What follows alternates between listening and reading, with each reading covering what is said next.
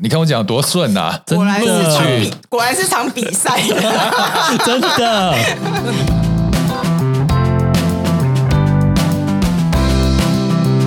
你们累了吗？这是给中年人的心灵鸡汤。你确定不是麻辣烫？我是威爷，我是向向梅，我是 Ryan，欢迎跟我们一起中场休息，聊聊天再出发，也可以开瓶酒啦。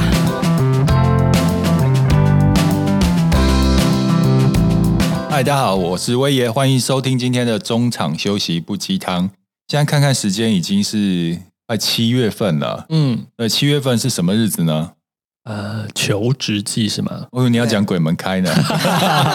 对啊，七月份就是大学毕业生毕业之后要投入职场的时候。嗯，你们还记得大学毕业求职的第一份工作的经历跟记忆吗？记得啊，没有不好意思，因为大家那个年纪比较大，你要回想时间比较久，对，时间要比较久，有断了两秒钟。我记得我那时候在台中念书，嗯、然后那时候还没毕业，就开始找工作。那个时候求职不像现在有什么一零四啊，嗯嗯，这种网络上的，就是直接。那时候没有网络啊。那时候的求职都是看报纸，然后那个报纸有那种求职栏，有没有？然后你就看去找，发现哎，你想要的，就照那个地址，真的写纸本的履历，然后寄过去，真的等他打电话来邀你再去面试。那我记得我那个时候就是看报纸，想说啊，到不是广告公司就是制作公司嘛，就做电视，因为对这有兴趣。然后我就看到一个求职栏，就寄履历去，就是我。面试到的这个公司，嗯，我记得我那时候在台中要面试的时候，通知我面试，我就要北上嘛，天哪，就要上来台北面试，然后我很紧张，因为我不熟啊，你只能照着地址找嘛，对，然后你又很紧张，因为第一次要面试，然后我记得我我我那时候很紧张，去按了门铃之后，主管跟我面试，整个过程，我觉得我可能是太紧张，我觉得我失忆了，我都不知道我在讲什么，然后默默的讲完之后就走了。你知道我们那个时候求职不可能只投一个嘛？对。然后我会继续再投履历。嗯。好玩的是什么？你知道吗？我发现我第二个在写履历的，跟我第一个是同一个公司，所以我是我两个投履历的都是同一家公司。他可能那个时候是总公司，然后开一个子公司，所以他地址稍微有不一样。嗯。后来发现，哎，怎么是同一家公司这样子？因为我虽然没有记忆，我那时候面试讲了什么。但是后来他有通知我，我那时候还没毕业，还在台中，差不多已经要准备要毕业了嘛，嗯、就通知说我录取了。嗯、我那时候好开心哦，我就觉得，哎，我才第一份工作，而且我第一次面试就中了，对，所以我那个时候就觉得这过程也太轻松了吧。虽然我不知道我在讲什么，哎，我的经历就没有你那么幸运呢。我也是在看报纸找那个工作，然后写履历。嗯，我那时候就是一直找台北的工作，而且。是希望到出版社工作，嗯、毕竟我是文青嘛。然后我就写了很多，寄了好多出版社，都没有人理我。嗯，因为可能我没有经验。因为我觉得那个时候我们那年代的出版业真的太竞争太激烈是一个很红的行业。对对对对。对然后后来我就应征到百货公司啊。啊？对啊，也太太的太另类了吧？对对对，而且我记得那时候面试还蛮好玩的。嗯，就是所有面试的。企划的人员呢，嗯、五个人坐在前面一排，嗯、然后这边可能就有四个主考官，啊、每一个就丢问题问，所以你的竞争对手在讲什么，你都听得到。共同面试哦，共同面试就多对多的面试，哇，超刺激的，你知道吗？而且每个人就是看起来很像有为青年一样哦。然后说哇，这些竞争对手也太强，我怎么？那你还记得你那时候穿什么去面试吗？西装啊，我们男生穿西装，女女生穿套装。嗯，对。那、啊、就就上了啊！那、啊、你们怎么都这么顺利啊？你你有不顺吗？对啊，我你们刚才讲的都是正式的工作，对不对？对，那我分享一个，就是我刚上台北的时候去 TGI Fridays 那个应征，哦、那个年代你们是看报纸吗？对那我是直接骑摩托车在台北找房子的时候，顺便去面试。敦北敦北店，他就是门口会贴一个什么真人，然后、嗯、我们就看，我就看到那时候也需要钱呐、啊。嗯，对啊，他就是说停摩托车就停一停，那就直接进去说，哎，你们是不是有真人？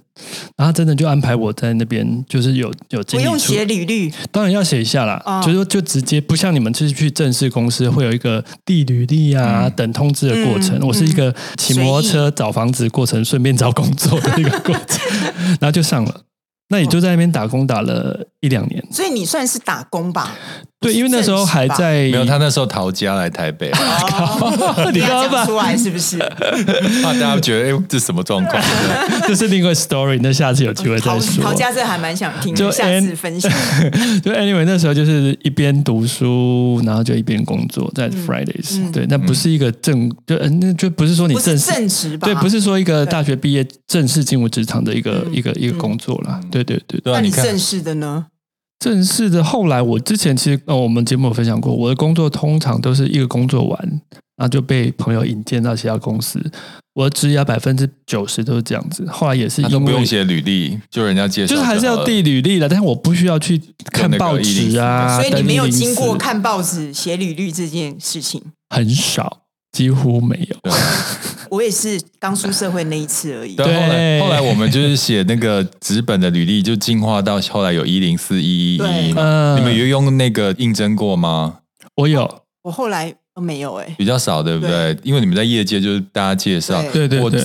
初期还有在用一零四，嗯，对，常常开着，对啊，一直开着就对。对啊，后来。后来到一个阶段之后就没有再用过人力银行的东西。其实我我觉得啊，你在职场混了一段时间之后啊，可能过了三十五岁后，你真的就不应该用人力银行来找工作，应该是用你的人脉。嗯，就你在这个领域基基本上你要有人脉的，要有人欣赏。对对对，如果超过四十岁还要开一零四或一一去求职的话，我觉得会很很辛苦啊。也不用这样想，因为有时候。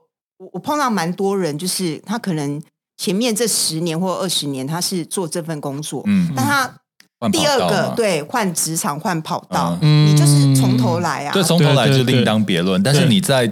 从一而终都是在一个行业别的话，我觉得你前期是要靠人力银行，后期真的就是要靠人脉。嗯，当然有另外一个 level 是，他是靠 head hunter 了。嗯，对对对对对对对对。好，你看现在已经过那种二十年之后，现在我们从去应征的履历怎么写，我们已经从应征的小菜鸟变成要应征人的主管或是老板了。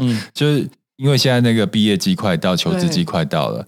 你们通常在应征的时候，应征新人的时候，会特别注意哪些东西呢？分享一下，让他们知道我们的一些美嘎在哪里。你当了主管之后，你一定会面试新人，尤其是毕业季的时候，嗯、可能会有一些新鲜人。然后，其实我们人资最常给我们我们需要的人才，他会给我们资料。嗯，我我其实一直很很好奇，记不记得以前我们的履历，我们一定要拍那种正规正矩的。照片，照片，大而且是大头照，嗯，是非常的规矩。你知道，我有时候看这现在的履历，我也没被吓到，真的是，我知道，什么照片都有，艺术照也有。我想说，这不是履历吗？我跟你讲，有人就拿脸书的照片来放啊，就是我，我觉得对我来讲，也许是比较古板，嗯。也许啦，但因为我看不到你是谁，嗯，所以其实照片是非常重要的。对，你一定要五官清楚，对对，五官清楚，不要这种是艺术照啊，模糊啊，侧脸啊，或是也不要修太多。仰角的那种大头，也不要有什么特效，因为重要是看清楚你长什么样，嗯，对，然后要干干净净，也不要浓浓妆艳抹啊，或者是整个衣服就是没有露太多。对对对，我要给个建议，就是说，因为。我们看不到你是谁，嗯，我们一定会先从你的照片看你是怎样的人，看完之后再看你文字写什么。我觉得这个文字很重要，尤其是你自己的学经历，我们会从你的文字去看你的，不要说文笔，就是你自己的逻辑啊，或是你有没有自己的想法，这我觉得很重要，因为我们毕竟不知道你是谁，嗯，我们必须要第一个透过你的照片，这叫第一印象；第二个透过你的文字，嗯。去知道，哎，你你是不是有什么想法？这样，我跟你讲，自传很重要。对，我本人曾经得过一一一人力银行，他做 最佳自不是他做一个自传比赛，我是冠军。天啊，又一个冠军！让我也来，你真的很爱参加比赛。刚刚已经有一个部落 部落格比赛了，乐多。我一一一路上对文字都很有兴趣，一路上都一直在比赛。然后我我跟你们分享一下自传要怎么写，我当初是怎么写的。一般人自传都会写说，我来自一个小康家庭，父母父母和谐，然后还有一个哥哥弟弟，然后就是他们都是教我要怎么样怎么样。我跟你讲，写这个太八股了。对，对我通常会写一个事件。嗯嗯，我记得我那个时候参加比赛，我就讲说，我最喜欢的一句话，我开头是破题。我最喜欢的一句话就是：我到公司不是去制造问题的，我到公司是解决问题的。哦，你一破题是不是就眼睛一亮？谁管你家里有一个爸爸还是两个爸爸，对不对？你可是也不能写太过越级打怪就不好了。没有没有没有，你当然要写啊。然后另外就是你要写说你之前的。不管是在学校里面，或是你之前的职场上遇到什么问题，你用什么心态去解决？嗯，其实主考官啊、主事者喜欢看到的是这一个，因为我觉得经历、嗯、经历比你一些比较生活什么家里什么几个兄弟姐妹啊，啊我，我真的没有要知道你家里有多少人啊。应该是你的经历，像以前在念书的时候，例如念大学的时候，加入可能就是那个那个社团啊，社团什么社团，就戏学会啊，或者是。呃，校刊嘛，嗯，这就是你的经历。对，你要抓一个，你，你要把你的特点，我看你不用写多，你就抓一个亮点出来。比如说你在学校，你可能没有工作经验，你可能在社团上的经验，你处理了哪件事，哪一个危机，然后把它化成转机。你用的是什么方法？你的特质，嗯，就抓一个亮点，让主考官吸引他。就是有时候呢，可能有一些会有学历的限制，你知道吗？但是。有些主管看到这个就不管你前面的限制，他觉得哎，这个人超有趣，我叫来看看。对，你只要踏出有面试的机会，你就有那个机会了。这个就是因为因为履历很重要，如果你写的不好，其实你是连面试的机会都没有，直接被刷下来。对，就是如果你是一个呃，可能你的学历不够，但是你的那种你是表演型的，就比赛型的，你一定要想办法自己过了到面试那一关，嗯，那你就拿到你比较有。机会入场券对啊，比较有优势的部分。嗯，好，那除了这个，刚刚锵锵没讲，就是你 脸照一定要看得清楚之外，还有再来就是现在碰到很多，以前我们面试一定会提早到啊，呃、因为真的有可能是觉得嗯很紧张嘛，所以我们通常都会提早出门，提早到面试的场合，乖乖的坐在那边等着。对。提早个十分钟，可能都有十十到十五分钟。我现在最常碰到一个问题是，现在面试都不会准时，哎，或者是不来，他也不会通知。对，我觉得这是不好的，你懂我意思吗？这、嗯、代表你这个人已经变成主考官，嗯、可能我们我们长官就会想说，你的个人的习惯是不是不够？严谨这件事情，不过这样也好了，不来也好，就是一个烂人嘛，来干嘛呢？对不对？但是我觉得，如果你养成这个习惯，其实你以后面试什么都不会上，因为其实对我们来讲。我们虽然像我们的行业算是比较不会这么严格，嗯，但是基本准时要有，嗯，或者是你临时有什么事碰到可能交通问题，你也可以打电话先、嗯、先通知，因为我觉得这是一个礼貌，嗯，对啊，就算你迟到或不来，你打电话来讲，我们真的不会怎么样，对，我就觉得哎，这个人还不错哦，对啊。对。那我问你们，你们在面试的时候，我们通常就是会有当面叫来面试，会问一些问题，嗯，是。你们有没有哪一些是必备会问的问题呢？我你们先想，我一定会问说，之前工作做得好好的，为什么离职啊？嗯，这 这个我也会，这我也会问。我跟你讲，我不是期待他的答案，我是要看他的反应。嗯，对，就有一些人就会说，以前老板很抠啊，压榨我们啊，然后那个薪水又少，工时又长。嗯，我跟你说。真的，你去面试的时候，不要批评你前一个工作，因为我们所有，我想你们应该也是，对，就是我只要面试这样的人，问你说，哎，你为什么要离开那个公司？结果你开始噼里啪啦骂了一堆，这个人我就会扣分，因为对我来讲，每一份工作，就算前面的公司有怎么样，其实你不应该在面对下一个。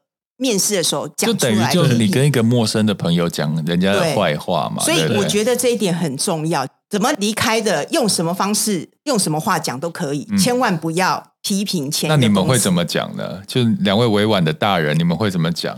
我通常都会说啊，因为。前一个公司待了蛮久的，那我觉得我想要再突破，所以想要寻求另外一个领域，然后看能不能再自我突破。对啊，其实就讲一些冠冕堂皇的话，因为其实他真的不要你的答案，他要看你这个人得不得体。我就会想说，我想要跳脱舒适圈，嗯，因为之前的环境太熟悉，工作已经太熟悉，我觉得我有更多的可能性，嗯，所以我想要到贵公司来挑战一下，然后我希望。在这里我可以学到更多，然后可以发挥之前的所能。你看我讲的多顺啊！果然是场比，果然是场比赛，真的。那你们还会问什么问题呢？还会问？其实我真的，其实我通常我会让他自己介绍他自己。对，我跟你讲，因为介绍他自己就可以听出来他自己、嗯、知不知道他自己。所以你们要他的表达，你我真的建议你们在面试的时候一定要先准备两到三分钟的自我介绍，嗯、因为其实有时候啊，我们。看到你这个，我们没有特别想问的，我们就会开放式的讲说：“哎、嗯，你先介绍一下你自己。”对对对，你如果这个时候愣住，代表你根本都没有准备哦。备我觉得是这样，马上就糗了，也觉得也感受到你不是很在乎这次的面试。好，我刚才想到，我我会问一个问题，除了你们刚刚讲的东西之外。我还会问一个，就是，哎，那你为什么会想要投履历到我们公司？嗯嗯，一方面是因为让他他到底有没有了解你公司大概在做什么？嗯，因为假设他根本不了解，他就乱投，嗯、那完全就是一个不 match 的状况啊！嗯、不是你好不好的问题，嗯、是我们两个就两方就不 match 啊！嗯、那其实是浪费你的时间，也浪费我的时间。对，对，那如果他大概知道，也知道为什么的话，那我觉得我们还有继续谈下去的。的必要，对啊，对对对，对，所以其实面试之前有一些问题，根本就是基本的送分题，你事前一定要准备好，包含了就是一开始的自我介绍，为什么离开上一家公司，为什么来我们公司，这三题一定是必问的。然后通常就是在你讲的过程中，他每主管刚有问题再去衍生问题。问嘛，对啊对啊，好啊。那刚才讲的是我们面试的那个经验跟过程，等一下我想听你们你们有面试人有碰到的状况，刚刚是我。我讲的，嗯，你没有碰到什么样现代人面试碰到的状况吗？我跟你讲，我们公司都不是我面试，所以是 Ryan 就对，Ryan 面试，你有遇到什么特殊的状况？你有什么人你是心里马上扣分是不会录取的？呃，哦，如果是我的话，太油条的人，太油条，就是才跟你碰面，就好像跟你想要跟你称兄道弟，就是那种太油条了。这个我也是叉叉，对对对。然后基本的礼仪，嗯，对，还有，因为我们是行销公关的公司，那其实会对外。那如果你连在面试的时候，你的整个就是说仪容，我觉得不是说你要穿的多漂亮哦，嗯、说穿名牌不是，是就是干净整洁，其实要看。工作的性质，因为我们可能是在行销公关类的，就是对外。其实你要对这个工作有了解，嗯，通常男生就是要穿衬衫嘛，对，西装裤，然后女生就是套装，这是很很正常的。就看公司啦，但是要看工作的属性，对，不至于到，因为我觉得像有有些公司它是比较自由的嘛，对对对，其实你不需要穿到像去面试银行业一样的套装，你就是洋装啊，或者是我真的觉得女生来面试，你要干净的衬衫，对。现在其实很多人面试穿牛仔裤也 OK，但是就是干干净净。对。对啊，我觉得你讲的重点就是看业比啦。对，如果是银行啊，或者是行政类的会计，我觉得你还是要正装。嗯，那像我们这种行业，就是你不要穿个什么松松垮垮 T 恤，就是 smart casual，嗯，正式中休闲，得宜啊干净。嗯，我觉得这个就就可以。女生我真的觉得你在面试的时候真的要化一点妆。我觉得，我觉得会是应该对一点淡妆，我觉得是比较礼貌的。对对，然后那个指甲要记得剪。你会看指甲？我会看小细节哦，我会看小细节，这么小细节，就每一种这个他会看，就是比如说 Ryan 在面试的时候，我就是在旁边看他的那个细节。那你不是说面试都是 Ryan？对，对我没错，但他有时候会有进公司，他有在 office 的时候，他就是说我面试完就说。这个不要，这个我不，这个我不喜欢，因为我是感觉那种气场，对他这种感觉啊，对啊，他还会跟我说啊，你不觉得他怪怪的吗？那你有觉得怪怪的吗？我没有，Ryan 的感觉比较迟钝，我的感觉就是他的感觉就是真的，他的感觉，我第六感，对对对对。那有时候我必须说是真的有他的准确性的。那你看中的是什么？我看中的就是礼貌，没有。我跟你讲，只要是处女座就大加分，也没有没有没有。会先问星座是吗？我会加分，但是老实讲，我其实不一定会录取处女座，因为但是我我我的意思说，你会先看星座，我会参考哦，因为我希望我的公司的人的个性跟他的思考是多元性，我想。我注意到这个，因为公司除了我一个处女座，已经有另外一个处女座的中介主管了。那我不，我不希望大家的 对，我工作的场域好可怕。我觉得大家的思考模式，我的经验，大家思考模式会很像。那我不希望这样子，希望有别的面向的。对对对，因为我们公司还是属于偏创意的公司嘛。嗯、那我觉得大家在思考上面可以有多元的发展的时候，创意会比较丰富。嗯，对对对。哎，我看星座还还还 OK，有些老板会算八字，好吗？这太夸张了吧？真的、哦？我听说啦，就那种很大很大企业的大老板，他要应征那种高阶主管的时候会看会看，会看。有我知道啊，我们都知道一家都一定要选木的啊。这名字里面一定有木字部的啊哦，真的媒体啊哦，我知道，对啊，对，好像有听过。刚讲完就是我们面试跟被面试的经历。那对于其实有很多年轻人还没有一些人生经历，他找工作的时候常常会有很多疑问。嗯，那我就对选择障碍，那我们就以前辈的角度身份来帮他们解忧解惑一下。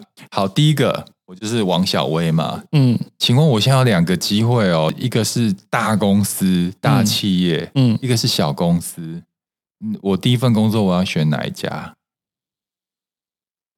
嗯，又是一阵沉默。对，你是没有，因为要思考。你是你是说都进得去的吗？都进得去啊！现在有两个 offer 来了。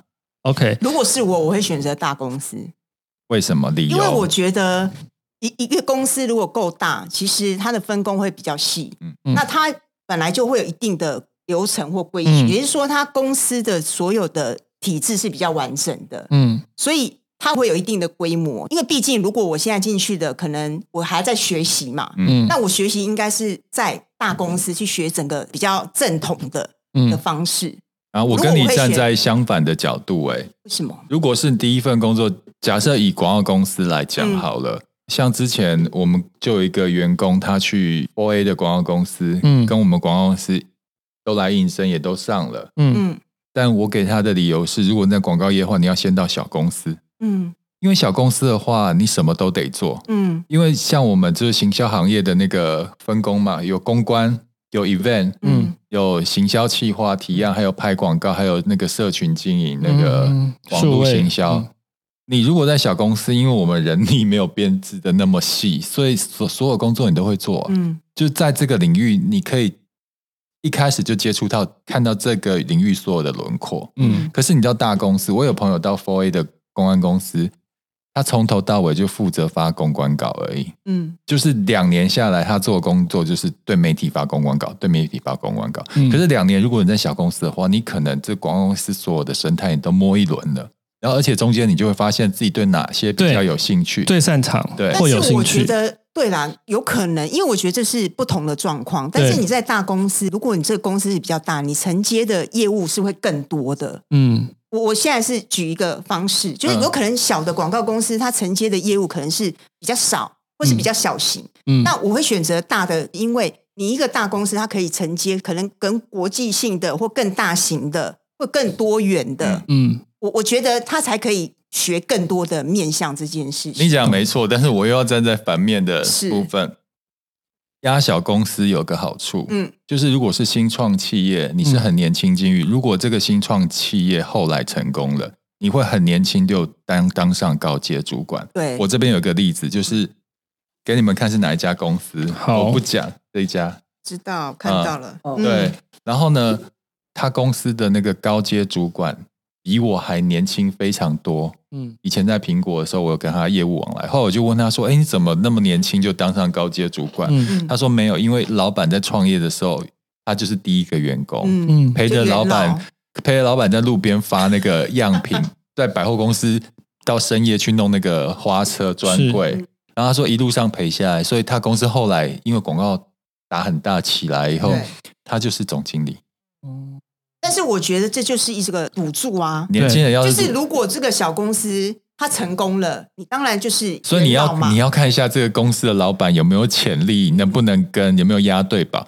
在大公司有一个状况，就是在大公司其实看的可能不是做事哦，是做人跟内斗哦。是在大公司有大公司的文化，可能你很有实力，很会做事，并不是你升迁的依据。嗯，你可能光在内耗的部分就会消耗你非常多，所以我自己会觉得，呃，刚出社会的人其实不要排斥小公司，嗯，小公司其实有它很多的好处，就像你讲大公司，它可能接触到比较大的客户，比较大的预算，它甚至它内部的教育训练也比较完整，嗯，可是就整个职涯生职场的生涯来讲的话，其实你可以在小公司待过，知道自己要什么之后，你再慢慢往大公司走。嗯、我觉得那个可能要看个性，因为我第一份工作就是在小公司嘛，嗯，所以非常了解，在小公司你真的是什么都做，你学得很快，对。然后就像你讲的，你熬下来了，很多人其实是阵亡的，因为太小了，你什么都要做，其实是非常累的，嗯。所以你能不能挺下来？你挺下来，你当然升迁就很快，所以你很快就会独当一面，就会当可能制作人、执行制作人这样子的职位，但很有可能。很多人是阵亡的，所以我觉得要看每一个人。对啊，如果你你你今天觉得自己是个战将，然后你也觉得想要挑战，我觉得小公司是不错，而且我而且薪资也不一样哦。嗯，你去大公司，虽然你的能力很 OK，我跟你讲，他们就是每一个直接就是固定的薪水，就是权限就到那边。嗯，但是小公司今天如果你能力够，你跟老板谈，你搞不好会谈到很不错的薪水。没错，对比方我这边来说。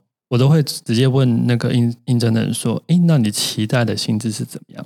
那假设他期待薪资我是给得起的，但是其实是超过我本来的预设。嗯，但我觉得你好，那因为我们不是大公司嘛，不有没有那么多繁文缛节，就是固定一个要有一个标准，对，灵活性比较高。对的话，那我就会给他。对啊，如果差个五千块，但是我们觉得这个人好，OK 啊，我就会我就会压下去。我我我讲一下，就是说其实。两方都很有道理，嗯、但是我觉得他要当裁判，喜羊羊啊，喜羊羊又要来当，又要当好人了。好吧，那你说说，你要看产业啦，嗯，对不对？假设我我举例哦，假设是银行业或是高科技业，你听到 Google，听到苹果，听到国泰银行，国泰呃是是国泰世华，你会不那个吗？对。对啊，看个性啦，因为大家体制你真的还是中规中矩。就看个性，进小公司就是你要有心理准备，因为进小公司你就是真的要吃苦耐劳。嗯，就是如果你要你要相信你自己，然后你一定要停下来。嗯嗯，如果你不是这种个性的人，你本来就是。不是吃苦耐劳的，嗯、我觉得你小公司你一定撑不下去，因为我那时候第一个工作是在小公司的时候，太多人阵亡了，嗯，所以你就知道那个过程其实很辛苦的。对啊，所以大公司小公司不是绝对的，对。然后你就是在评估的时候，你就看看自己的个性适合哪一边，对。就也看看这两边的主管跟你的那个感觉是怎么样，嗯，就真的可以让你学习到很多。我觉得应该是整个环境，你应该是评估整个环境。跟你是不是比较适合的？好，第二题是关于人际关系的部分。我该怎么跟同事相处呢？同事可以是朋友吗？同事可以是朋友吗？我先讲一个我以前的可怕的往事，黑暗的往事。真的，我在职场暗黑的往事真的很多。嗯、我记得我以前刚到台北工作，在那个媒体工作的时候，嗯、就是那个都是木字部的嘛。是然后我那时候。我的部门只有我一个是男同事，而且是我是最菜的，其他是五个女同事。嗯，那平常刚进去的时候，大家都很好，一起去吃饭啊、聊天都没问题。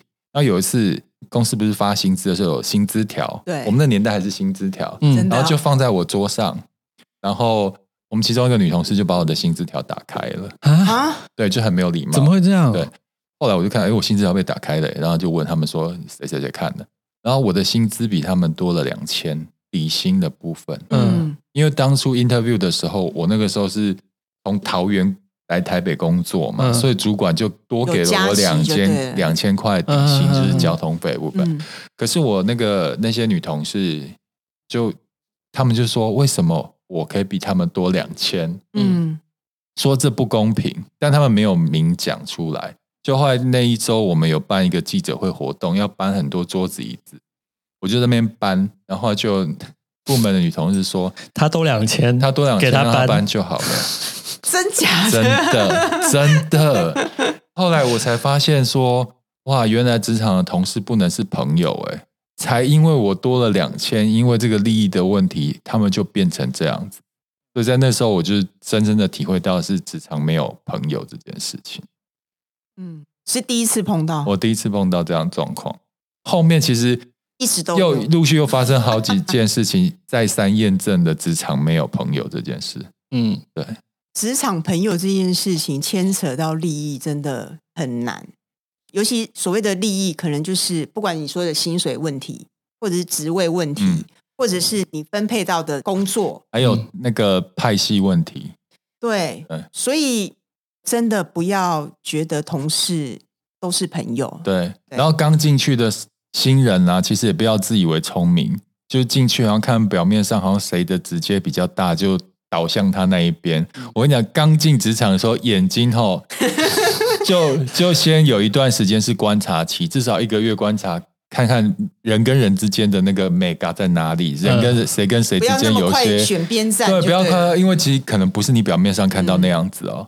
所以一开始前一个月就要学莱恩一样当那个喜羊羊，羊。没有啦，我觉得，我觉得在职场就是你先把自己做好，因为对我来讲，我觉得你是来工作的，又不是来交朋友。对，你先把你自己的工作做好，没错。那你就像我们我们讲的，你把自己做好了，你就会吸引。其他的人来跟你做朋友，嗯，因为你就是有能力嘛，嗯，所以我觉得先不要去想说，哎，我要先投哪一边的小圈圈，不用，你先把自己的工作做好，因为你新到一个，这个你讲没有说服力，让喜羊羊来讲如何，我没有说服力，如何在部门就是大家都很讨喜，你会怎么做？你怎么做啊？只是看，就你很明显就看到部门内分成那个呛呛梅派跟威爷派，然后你刚进去，然后大家都讲说，哎，你那个他们两个不。你要怎么处理啊？可是我刚刚没讲没错啊。我觉得先把自己做好，然后你好合作，容易帮人家解决问题，人又好。不行，我觉得你这样子太笼统。我跟你讲，现在就是这样。我先给你一份工作，呛呛梅先给你一份工作，就是要你做什么。对对，对。然后我也看到马上说：“啊，不行，你先处理我的。”嗯，那你会怎么做？我两件都会做啊。不行，就是没有办法同时，因为他们两个就会比速度。不要再逼我啦。没有，这个时候就可以请教比较友好的前辈该怎么处理这个状况。嗯，对。而且我觉得新人就是装傻。对，就他们跟你讲什么，你就突然觉得好像来吧，你就是装傻就对了。对对对对对，装傻。对这一部分，而且我觉得新人可以这个部分装傻部分，你诠释的非常好。可是我不是装傻，我是有时候是真傻。好，那最后一个就是，我觉得啊，在职场上面啊，重要的不是你的 CP 值好不好用，然后我要。想要跟大家分享，就是在职场上就是不败的一些核心价值在哪里？嗯、我举例哈，以前苹果日报都有那种摇苹果理论嘛，嗯、就每年就要摇下十分之一的人，就每个部门就是要交出十分之一的名单，就让他之前，嗯、然后再进新的人过来。嗯、然后我记得有一次隔壁部门的主管啊，他之前的一个我非常意外的人，这个女同事上下班都非常的准时，而且有时候加班加的很晚，然后都是乖乖牌，结果她居然被。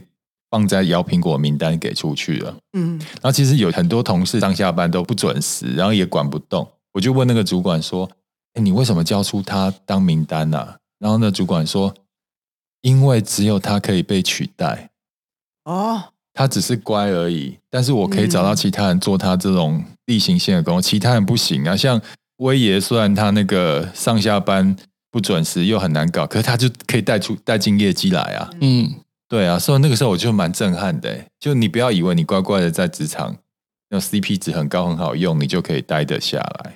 来对，你们觉得在职场上立于不败的一些关键的核心的价值有哪些呢？我之前讲过，就是创造被利用的价值啊。嗯，对啊。那你就是好用啊，对，好用，对，但没有不可取代性啊。可是我跟你讲。哦好用的人太多了，对，新鲜的肝很多，对，就你不能只是好用，对，你不能只是吃苦耐劳。可是我的好，那我我只能说我的好用实在是太好用了，就没有取代性。好用要做到极致，那也没有办法被取代。对啊，好，因为每一个每一个职场每一个工作性质不一样，嗯、那我觉得你要创造你不可取代，就是。你就是要自己有想法，嗯，尤其是我们是创意的、嗯、行销的，嗯，你一定要有脑子有想法，嗯，而且你有想法，你要说得出来，嗯嗯，就是你要勇于发言，嗯、因为你不讲，你脑袋再有多好的想法都没有用，嗯，所以对我来讲，我觉得应该是说，这公司能不能看中你，其实不是你脑子有什么东西，而是你的脑子有东西之后，你能不能讲出来，嗯嗯、你能不能发表，嗯、你能不能做。甚至可以独当一面去执行这个工作。好，不好意思，我补充一下刚刚讲的。你除了好用之外，我觉得在职场里面人和很重要。就是说，比如说各单位的横向的联系，大家都跟你合作的很愉快，你能力有之外，如果人家跟你沟通的很顺畅，呃，合作很愉快的话，主管也会觉得说你可以帮他省很多很多事情。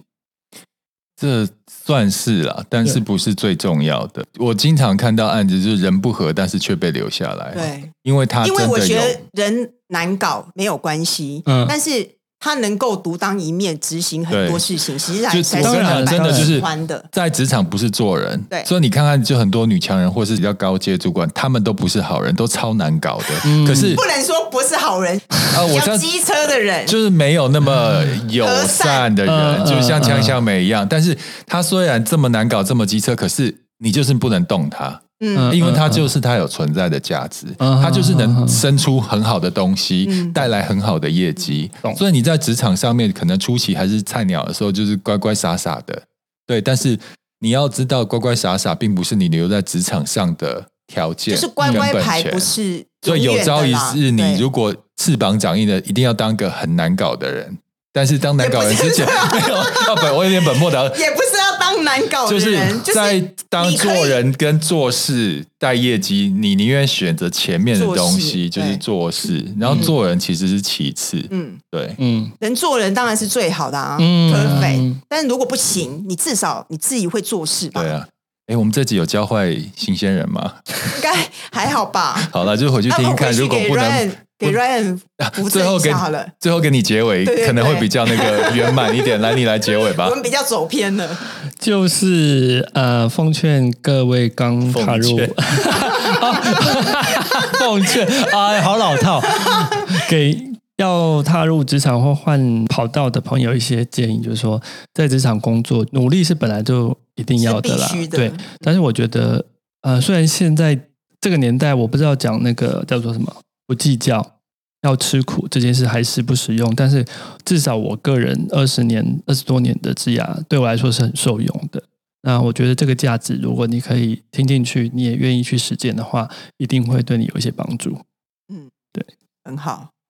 好，那我们今天这一期的节目就到这边结束喽，谢谢大家，拜拜，拜拜。嗨，大家好，在这里要分享一个好消息给大家，我们也要特别感谢大家。我们中场休息不鸡汤呢，到现在的累计下载数已经破十万了，耶！对了，为为了感谢大家呢，我们的金主爸爸呢，特别要给我们的听众很好康的优惠。DVD 同声音要给我们什么样的优惠呢？强强梅，当然是一定会给大家 DVD 同声音最明星的商品。嗯，那。首先就是贾静雯代言的纯耀颜，纯耀颜，对，纯耀颜的效果是什么？纯耀颜就是让你吃美丽健康。这样子吃漂亮的吗？对对，它有一个明星成分，是不是？对，就是白藜芦醇。我觉得其实大家应该都有听过白藜芦醇。其实它是对女性啊，应该不止女性，其实对男性也很好，就是对我们的身体一些健康啊、抗氧化的部分啊，其实它是非常好的，而且它的浓度是市售的八倍以上。哇，这么厉害！八倍，嗯，OK，太厉害了。嗯，那第二个呢，就是什么呢？第二个就是双乐仙 Super Plus，嗯，那因为其实我们有看到很多的听众讲说，哎，我们中年了，控制体重很难，对不对？体重控制比较有点 有点有点回不去这件事情，对对对，那其实就是代谢的问题嘛。嗯、那双乐仙 Super Plus 其实就是要提升我们的代谢率，嗯、让你。消耗的热量多，你当然你吃进去就不会囤积，所以双乐仙其实它的功能就是这样。对，而且我们还有送那个窈窕啊，寒天惊冻，这个我真的有吃过，就是是不是很好吃？没有，平常我都会吃宵夜嘛，嗯、然后就晚上就自己就肚子饿，然后后来我就是晚上肚子饿的时候我就吃这个，哎，就有很有饱足感，就不会乱吃。因为寒天它就是让我们有饱足感，嗯、那你想要控制体重，但是有时候真的会嘴馋，就是想要吃一点东西。那它把它做成惊冻的样子，你就是第一个饱足，第二个很适合夏天，你吃很有口腹之欲，嗯，这样子，嗯，那第三个呢？第三个是第三个就是叶黄素。哦，我知道最近很常看到那个中心林粉红猪在广告的，对不对？其实我觉得叶黄素真的是大家必备，就每天的基本配备了。对，因为我们一直在看山西啊，你眼睛其实使用这么密集，其实你需要保养它，因为毕竟我们人一生都要靠着。眼睛才能看到这世界。但是这个 DV 的叶黄素这不同的，一般都是那种胶囊状的叶黄素，但这个是那种液体类的，这就有什么不一样跟差异？为什么要做成液态？其实虽然它制成很难，然后成本也比较高，但是你想，我们吃保健品，我们真的。不想要吞那么多锭啊，胶囊。对，像我一天都要吃十几颗锭，跟胶囊。尤其是老人跟小孩有没有？他们在吞这种锭啊，或者是胶囊，其实是比较辛苦。对，嗯、所以我们做成液态，就是第一个，我觉得方便很多老人小孩，比较好食用。嗯，然后再来，因为液态它本来就是好吸收，对，分子小，嗯、然后你透过舌下吸收是更快速。嗯，对，所以才做成液态这样子。对啊，这三个产品其实对我们平常都非常有帮助的，而且售价听说很恐怖，给粉丝很厉害的折扣。因为要庆祝收听突破十万嘛，所以我们一定会给最优惠的价格，就大概是我们目前市售的。二折三折这样子哇，就是回馈。金主妈妈真的很有诚意。这个是限量的嘛，对不对？对。好，我们就是限量优惠。那相关的那个购买资讯，我们就放在本集的资讯栏哦。然后如果有需要的话，可以上资讯栏看看。今天谢谢大家，谢谢，谢谢。